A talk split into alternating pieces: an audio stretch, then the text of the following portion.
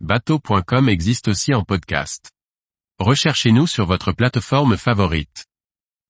Courroie sur un moteur inboard, comment éviter la panne? Par Fabien Combe. Une courroie de moteur qui casse au mauvais moment peut rendre la vie à bord compliquée, et même mettre en danger la bonne route du bateau.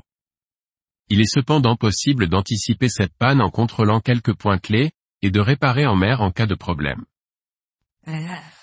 Pour démonter une courroie si elle n'a pas déjà cassé, il faut desserrer la vis de réglage de l'alternateur, et le faire pivoter au maximum pour la détendre le plus possible afin de pouvoir l'extraire.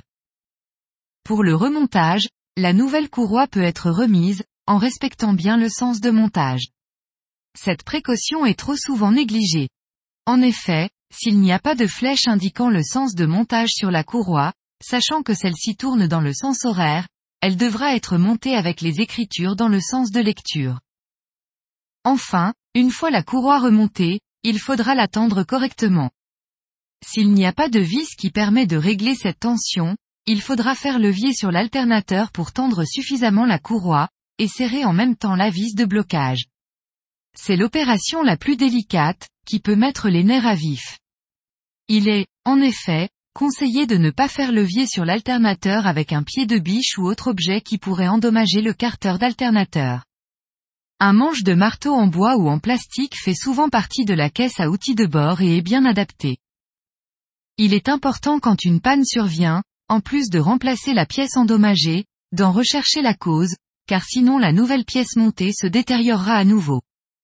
Dans le cas du croque-soleil, celui-ci avait une courroie qui présentait des signes de faiblesse, à savoir un début de déchirure. La batterie étant à plat, les fortes contraintes demandées à la courroie par l'alternateur ont provoqué sa rupture. Comme autre cause de casse de courroie, il est important de contrôler que les gorges des poulies soient en bon état, sans rouille ni aspérité qui détériorerait trop rapidement la courroie. Il est également important de s'assurer de l'état général du moteur, en particulier si des fuites apparaissent, d'eau de mer ou d'huile notamment. Ces liquides, au contact des courroies, les usent. Enfin, il est conseillé d'avoir au moins une courroie de rechange pour être capable de la remplacer si la panne arrive en mer, de s'assurer d'avoir les outils nécessaires pour l'opération et de s'exercer à le faire au moins une fois au port, car en mer tout est plus délicat.